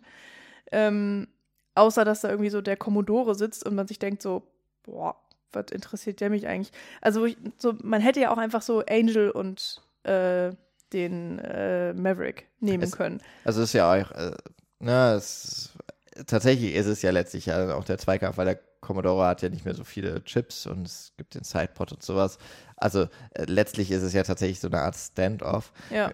Mir ist jetzt gerade aufgefallen, warum hat dann eigentlich, wenn es fingiert ist, nicht sich auch der äh, Angel, Angel. gleich einen, Stray, also einen Royal Flush Vielleicht, geben lassen? naja, vielleicht, weil das zu auffällig gewesen wäre oder sowas. Aber Hm, okay. warum hat der Marshall nicht gesehen, dass das Deck ausgetauscht wurde? ah, Warum hat Maverick das nicht äh, krass sofort hier angekreidet und gesagt, äh, dann hätte der Dealer ausgetauscht werden müssen, hätte die Runde nochmal. Ist ja auch egal. Es ist egal. Wir ignorieren das. und wir haben dann diesen Moment, wo ähm, Filmregeln greifen, äh, wie wir es ja auch, äh, wie man es immer mal wieder hat bei solchen Sachen. Und, ähm, und äh, fürs Drehbuch ist es schön. Und als Teenie fand ich es sehr schön. Ja. so, und dann studiert man und dann, ja gut, fallen einem andere Sachen auf. Aber nichtsdestotrotz, das ist, ähm, es ist wirklich ein krasser Payoff-Moment. Ähm, und irgendwie finde ich schon, der wird so ein bisschen dadurch zerstört, dass dann doch noch das Geld geklaut wird, dass man dann, dann wieder hinterher rennen muss. Und dann hast du irgendwie Cooper und äh, den Commodore und die haben ihr Mhm. komisches Techtelmechtel und da muss das nochmal erklärt werden. So, keine Ahnung, irgendwie nimmst da so voll die Fahrt raus. ja. Und wie wir ja schon gesagt haben, irgendwie so ein bisschen unnötig und, ähm, und dies, das und, und ja, und lang und ha, und weiß ich auch nicht. Also, ja, ich kann es verstehen, irgendwie, aber ich, äh, wie gesagt, hätte man diesen, diesen ganzen Konflikt zwischen dem Commodore und Maverick oder auch meinetwegen oder und mit dem Marshall Maverick, hätte man das anders aufgezogen, hätte, hätte man das irgendwie handfester in den Film integriert und diese Fehde da aufgemacht oder auch ähm, dieses Ratespiel auch ja so, wer ist denn der Marshall eigentlich? Äh, kennen die sich eventuell? Also da hätte man echt nochmal viel mitspielen können. Und dann hätte man auch andere Sachen so ein bisschen weglassen können, finde ich. Ähm, also da merkt man schon so ein paar Drehbuchschwächen. Ähm, insgesamt macht schon Spaß. Ah, Drehbuchschwächen. Ähm, naja, Annabelle, also wir waren ja schon so ein bisschen hm. bei ihr, wir haben ja schon ein paar Sachen gesagt. Es ist so, ja, sie bleibt halt einfach wahnsinnig im Hintergrund. Man kann sich halt Frauen freuen, dass überhaupt eine Frau so präsent im Film ist und äh, dass es dann Jodie Foster ist. Ähm, und, und sie bleibt auch im Gedächtnis, finde ich. Ähm, und ich mag vor allen Dingen alle Momente, wo sie so hinfällt. Hm. Weiß nicht, was es ist, aber das, äh, das fand ich irgendwie schon ganz gut. Ich habe auch gelesen, dass, äh, dass es auch durch Zufall entstanden ist, dass wohl die mehr oder weniger erste Szene, die mit ihr gedreht worden ist, diejenige ist, wo sie von der Postkutsche absteigt und Maverick ähm, ihr nicht runterhilft, wie es ja so bei Damen eigentlich hätte üblich sein sollen, sondern dass er einfach nur ihren Sonnenschirm nimmt und sie dann selber zusehen muss, wie, diese, wie sie diese Kutsche runterkommt und tatsächlich hinfällt. Und das war nicht geplant. Und äh, ja, also Jodie Foster ist wirklich einfach so ein bisschen hingefallen. Und es sieht einfach so clumsy aus. Der Shot ist auch im Film anscheinend, dass Richard Donner dann äh, entschieden hat, äh, so ein paar Momente noch einzubauen, wo ähm, Annabelle einfach irgendwie ein bisschen hinfallen kann und runterfallen kann und so. Und das, finde ich, wurde sehr schön in den Film integriert. Das hat mir echt ein bisschen Spaß gemacht. Ähm, und ansonsten ist es halt dieses Ding von wegen, ja, Frauen können auch Poker spielen, Frauen können auch gerissen sein, Frauen können auch lügen und betrügen und so ein bisschen ihr eigenes Ding durchziehen, was ich halt schon irgendwie auch ganz cool finde und äh, auch ein sehr wichtiges Gegengewicht zu Maverick, muss ich sagen. Ähm, weil es irgendwie nochmal so eine andere Komponente irgendwie mit reinbringt und, und auch eine andere Komik und sie ja auch so ein bisschen sein Gegenpart ist. Also sie testen sich ja auch immer mal so ein bisschen mhm. gegenseitig und dann haben sie dieses Liebestechteln-Mechtel, wo man halt weiß in den 90ern, ja, es muss halt sein. Also ich meine, fast heutzutage muss das noch sein, aber ich habe das Gefühl, es ändert sich so ein bisschen. So, es muss einfach immer irgendein Love Interest sein und zwei wahnsinnig hübsche Menschen irgendwie. Ähm, die dann noch äh, aufeinander abfahren. Und eigentlich hassen sie sich natürlich, aber sie lieben sich halt auch. Und das ne, kennt man halt, aber funktioniert auch ganz gut, muss ich sagen. Ähm, ich war nur auch einfach wirklich enttäuscht, wie sie dann aus dem Pokerturnier rausgegangen ist. Also da hätte ich wirklich gedacht, hätte man ihr einen netteren Abschied geben können, dass sie einfach ähm, wo sie, sie kann nie ihr Können beweisen. Also im kompletten Film merkt man eigentlich gar nicht hundertprozentig, was sie alles drauf hat. Und sie muss ja wahnsinnig viel drauf haben, weil sie hat das Geld zusammenbekommen, sie ist da, wo sie jetzt ist, sie äh, ist so der weibliche Maverick, auch in dem Sinne, dass sie sich ja überall so durchquatscht, äh, dass sie äh, auch mit Leuten und mit Menschen umgehen kann, auch Menschen lesen kann, nur halt ein bisschen auf eine andere Art. Und sie ist ja auch im Pokerturnier bis an den finalen Tisch gekommen. Nur davon kriegen wir halt mehr oder weniger halt gar nichts mit. Mhm. Und ja, das finde ich schon ein bisschen schade. Ich verstehe, sie ist wirklich nicht die Hauptfigur. Wir sollen uns dann auf, auf diesen ähm, Spannungsmoment konzentrieren mit Maverick und Angel und so. Ähm, ist okay. Und ich immerhin so ein bisschen als persönlichen Abschluss, Abschluss darf sie dann am Ende doch nochmal Maverick die Hälfte des Geldes klauen. Also das ist doch so ein bisschen versöhnlich und ansonsten ärgert es mich schon. Und ich weiß, es sind die 90er und überhaupt, aber gleichzeitig denken wir so, das haben wir auch in den 90ern und in den 80ern und so. Das haben wir schon mal besser gesehen. Hm. Ich finde, etwas ganz gut funktioniert tatsächlich, ist, dass dieses, diese Beziehung zwischen Annabelle und Maverick, das hat sowas wie aus einer Screwball-Comedy. Manchmal ja. Mhm. Und das funktioniert tatsächlich ganz gut. Und im Grunde spielt Jodie Foster halt dann auch so in diesen ganzen, äh, ja, also geht so mit rein in diesem Humor des Films. Eben, es ist Slapstick, es mhm. ist die, es ist die Situationskomik und es ist aber auch der, eben die Komik über, über die Dialoge. Und es sind eher so diese Missverständnisse, die immer mal wieder, oder auch die Doppeldeutigkeiten, die dann mitschwingen. Äh, manchmal sehr, sehr offensichtliche Doppeldeutigkeiten, ne? Das Luftanhalten, wenn sie aufgeregt ist. Erregt. Oder erregt, genau. Und ja, das äh, ja, ist manchmal vielleicht auch ein bisschen, ja, wirklich zu 90er-mäßig, aber äh, ich, ich mochte zumindest, dass sie immer mal wieder so kleine Sticheleien setzen kann, wie mhm. eben zum Beispiel dieses, dieses sehr macho-mäßige, ne, er gibt ihr das Hemd, weil sie ist ja eine Frau und sie weiß, wie man wäscht und sie weiß es tatsächlich, aber sie ist dann eben auch so gerissen und macht das schöne Hemd äh, ja. mal eben eine Nummer kleiner. Das fand ich auch wirklich sehr, sehr schön. Auch wenn mir das später übrigens nicht mehr so aufgefallen ist. Also irgendwann schienen mir doch die Ärmel wieder gewachsen zu sein an den. Ja, ich glaube, er hatte halt zwei Hemden. Ah. Er kann ja nicht nur ein Glückshemd besitzen und sonst kein anderes. Das wäre ja kein Glückshemd. Also das hatte halt auch so Rüschen und ja, so. Ja, genau. Und ich bei dem anderen, aber dann hat er auch so Westen getragen, keine Ahnung. Ja, ist, äh, es ist, wie gesagt, jetzt auch nicht so ganz, äh, ganz wichtig. Ist, ähm, hat dann aber auf jeden Fall so zwischen den beiden so sehr schöne Momente. Ähm, und das muss man ja trotzdem dann noch sagen, wir sind hier immer noch im Western-Genre, auch wenn es eben eine Western-Komödie ist und es nicht um die Stand-offs und sowas geht. Aber wo hat man schon mal eine Frauenfigur überhaupt in einem Western zu dem ja. Zeitpunkt gesehen? Ich meine, so ein Film wie Bandidas kam mhm. auch, glaube ich, erst Ende der 90er Jahre. Ähm, also es ist immer noch ein sehr testosteronlastiges hm. Genre. Du hast sonst immer halt so die Mütter oder die Frau, die dann daheim bleibt und sich sorgt um den ja, Mann und. Genau, du hast äh, die Damsel in Distress, du hast möglicherweise noch, äh, der mit dem Wolf tanzt, hast du dann eher die, die exotische. Den habe ich äh, lustigerweise nie gesehen. Ich habe keine Ahnung von Auch nicht komplett, Film. aber man, man hat dann eben die, die exotische Frau, die manchmal vielleicht auch so ein bisschen Verführerin, aber es, es ist eigentlich noch sehr, sehr, sehr rückschrittlich in den Rollenbildern, klar. Weil auch natürlich das Setting im 19. Jahrhundert äh, oder um die Jahrhundertwende dann vielleicht noch in dem, im Spätwestern auch eine andere grundsätzliche Stellung der Frau ähm, in, der, in der Gesellschaft abbildet.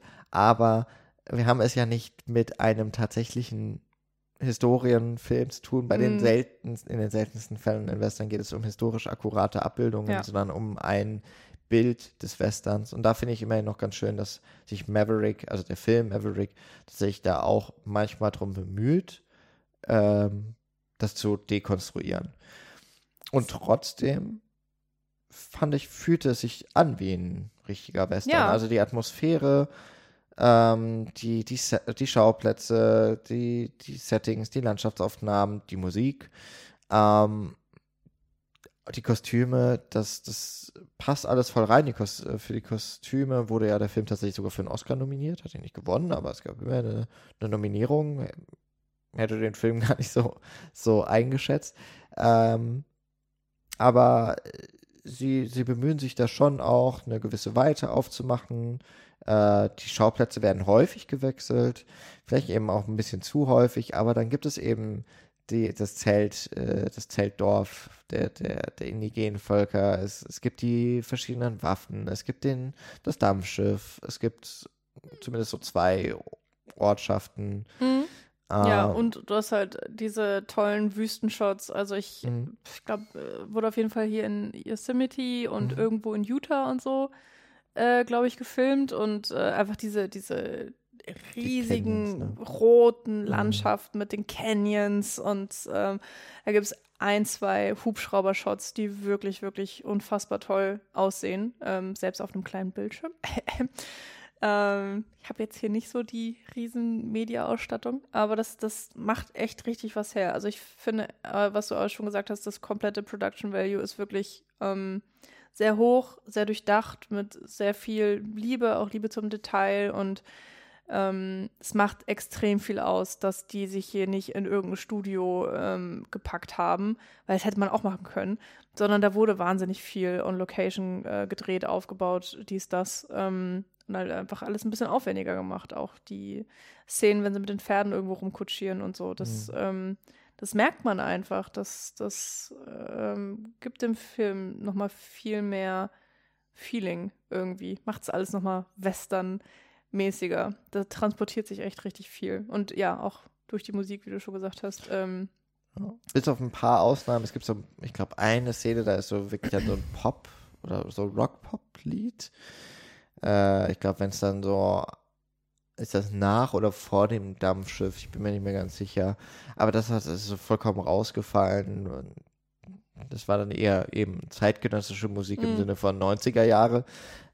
Die, weiß nicht, das war auch noch die Zeit vor äh, hier dem Heath Ledger-Film mit dem, dieser Ritterfilm. Wie auch immer, war das Ritter aus Ritter aus Leidenschaft. Ritter aus Leidenschaft, wo sie Queen und sowas in, äh, in, in, in das Ja, Mittelalter-Setting reingebracht haben. Und, aber hier fällt es irgendwie so ein bisschen raus, weil ansonsten halt die Musik von Randy Newman ähm, typisch Randy Newman-artig klingt, aber es hat auch diesen, auf der anderen Seite auch irgendwie typisch Western-Klänge dabei sind, Ja. so mit den, mit den Gitarren ähm, und so, ja, diese Saloon-Atmosphären und sowas, ja, also das, das Klavierspiel und sowas, das, das äh, bekommt der Film alles irgendwie ganz, ganz äh, fein verpackt Mhm. und ähm, wirkt dadurch auch doch tatsächlich westernhafter, als ich das vermutet hatte, weil ja, ich hatte halt auch eigentlich nur so grundsätzlich, als wir drüber gesprochen hatten, gedacht, es ist ein Film im Western-Setting, aber es geht um Poker, was ja, Ja. sonst irgendwie gedacht. nur so ein Beiwerk ist. Also Mhm. in, in Western wird häufig in Saloons Karten gespielt, aber es ist ja nie irgendwie äh, Thema Zentral, ja. gewesen. Ne? Mhm. Und äh, es ist hier eben auch, es gibt mehr Poker-Showdowns, als es Shootouts gibt, ja, aber das war es auch schon. Also es ist auch, es ist hier auch eher ein Vehikel und wie gesagt, so diese, diese Arten von Spiel, die eben auch im Poker immer wieder im- im Vordergrund stehen, werden hier auch auf andere Situationen übertragen, dass eben man sich gegenseitig nicht trauen kann. Der Einsatz, den man bereit ist, äh, reinzugeben, auch immer abgewägt werden muss. Und insofern passt es im Großen und Ganzen dann irgendwie auch sehr schön in dieses Setting. Wobei man sagen muss, Maverick, wenn er sich als Feigling bezeichnet, ist das ja beim Poker auch gerade nicht. Das Ja. stimmt. Da geht er ja auch äh, die Risiken ein. All in. All in, genau. Ähm, aber gut, wir haben, das war ja auch schon etwas, was ich mal so gesagt habe. Er ist ja eigentlich dann eben doch ein bisschen Ja. zu gut in Ja. allem, als, als dass er, als dieser tollpatschige Held wider Wilden irgendwie durchgehen würde. Und insofern ist tatsächlich auch der Indiana Jones-Vergleich irgendwie ganz gut, weil der ja auch wahnsinnig patent ist. Ähm, aber auch immer wieder in, insofern er durch seine Tollpatschigkeit in, oder in seiner Ungestümtheit oder vielleicht manchmal nicht ganz so vorausschauend zu handeln, sich immer wieder in missliche Lagen bringt, aus der er sich dann aufgrund seines Könnens wieder rausfinden kann und manchmal auch ein bisschen Glück. Ist beim Maverick ja eher so ein Understatement, das ihm vielleicht den Vorteil bringt, dass dann nicht damit gerechnet wird, dass er sich da rauswinden kann. Was aber lustig ist, weil er trotzdem manchmal so unfassbar arrogant ist. Also, äh, das, äh, ne, dieses Understatement und Mhm. gleichzeitig halt eine Fresse bis zum geht nicht mehr. Aber ja, äh, die Kombination macht's irgendwie, beziehungsweise er, er kommt damit durch. Und ähm, was soll man sagen? Es ist, ähm, ich will jetzt nicht sagen, es ist eine ikonische Figur, keine Ahnung, da hätte, ich meine, ich habe die Serie auch nicht gesehen. Aber ähm, ich finde, es passt für Mel Gibson irgendwie auch einfach voll gut oder er, er passt gut in diese Rolle. Ähm, und äh, keine Ahnung, der, Film, klar, auch jung geprägt und so, der ist mir halt einfach echt im Gedächtnis geblieben. Also so gerade dieser, natürlich die letzte Szene mit dem, mit dem Peak Ass und so. Ich habe auch, glaube ich, wochenlang habe ich irgendwelche Peak Ass-Symbole irgendwo in meine Hefte gemalt oder so. Weiß ich noch, weil na, Peak Ass ist natürlich auch einfach so ein Symbol. Ähm, ja, der ist hängen geblieben und ich finde, der, er wirkt auch nicht auf richtig alt. Also ich finde, man kann den heute auch irgendwie echt noch gucken. Klar, der hat seine Probleme und so weiter und man merkt, er ist irgendwie aus den 90ern. Aber gerade mit diesem Setting, was sie so richtig gut hingekriegt haben und ähm, ja, wie, wie er sich anfühlt und so, das ist, ich will nicht sagen zeitlos, aber der überdauert die Zeit auf jeden Fall sehr, sehr gut. Zu Mhm. einem großen Teil.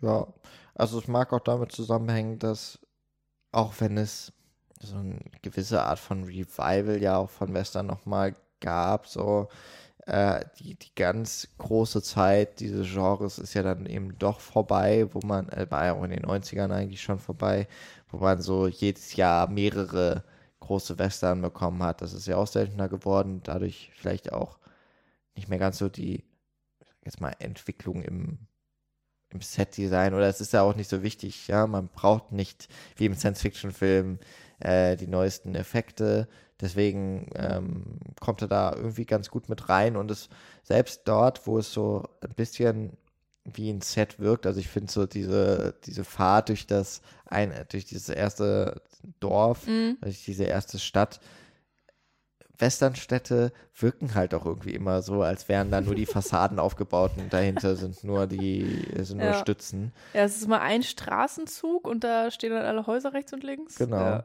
und mehr ist nicht.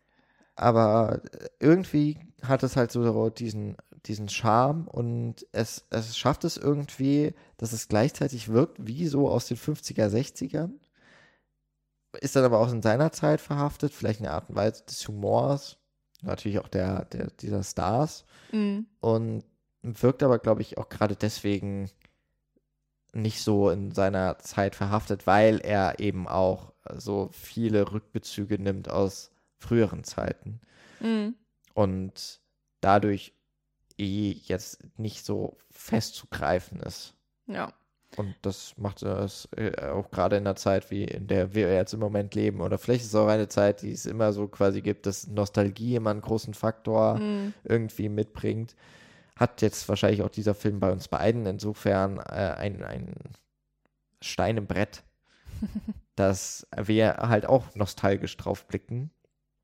In, Mhm. in der Form, dass wir eben Erinnerungen daran haben, prägende Erinnerungen aus Zeiten, die aus früheren Sichtungen kommen, die man dann ja auch nicht immer ganz abschütteln kann, selbst wenn vielleicht das ein oder andere Detail aus dem Film mal ver vergessen wurde. Ähm, ja, dass es irgendwie doch trotzdem frisch bleibt. Auf frischen Erinnerungen. Ja, also ich fand es auf jeden Fall schön, dass ich den jetzt nach all der Zeit irgendwie nochmal so gucken konnte und äh, oder für diesen Podcast und ihn mit dir besprechen konnte. Und äh, das hätte auch ganz schlimm ausgehen können. Also das weiß man ja immer nicht, ne? Nach so einer langen Zeit und das, äh, hui, da hätte auch sein können, dass ich hier sitze und alles schrecklich finde und gar keinen Spaß hatte. Aber nee, irgendwie hatte ich schon eine ganz gute Zeit. Ähm, ist irgendwie auch so ein bisschen so sein Ding für sich. Kann man mal machen. Ja. Also der Film ist online auf jeden Fall verfügbar und äh, wird bestimmt immer noch irgend. Also wenn er jetzt nicht auf Kabel 1 läuft, dann läuft er bestimmt auf Vox oder so. Solange es also noch TV-Sendern gibt, bin ich mir ziemlich sicher, dass der Film einmal im Jahr irgendwo auch läuft. Und dann kann man da sicherlich nochmal einschalten.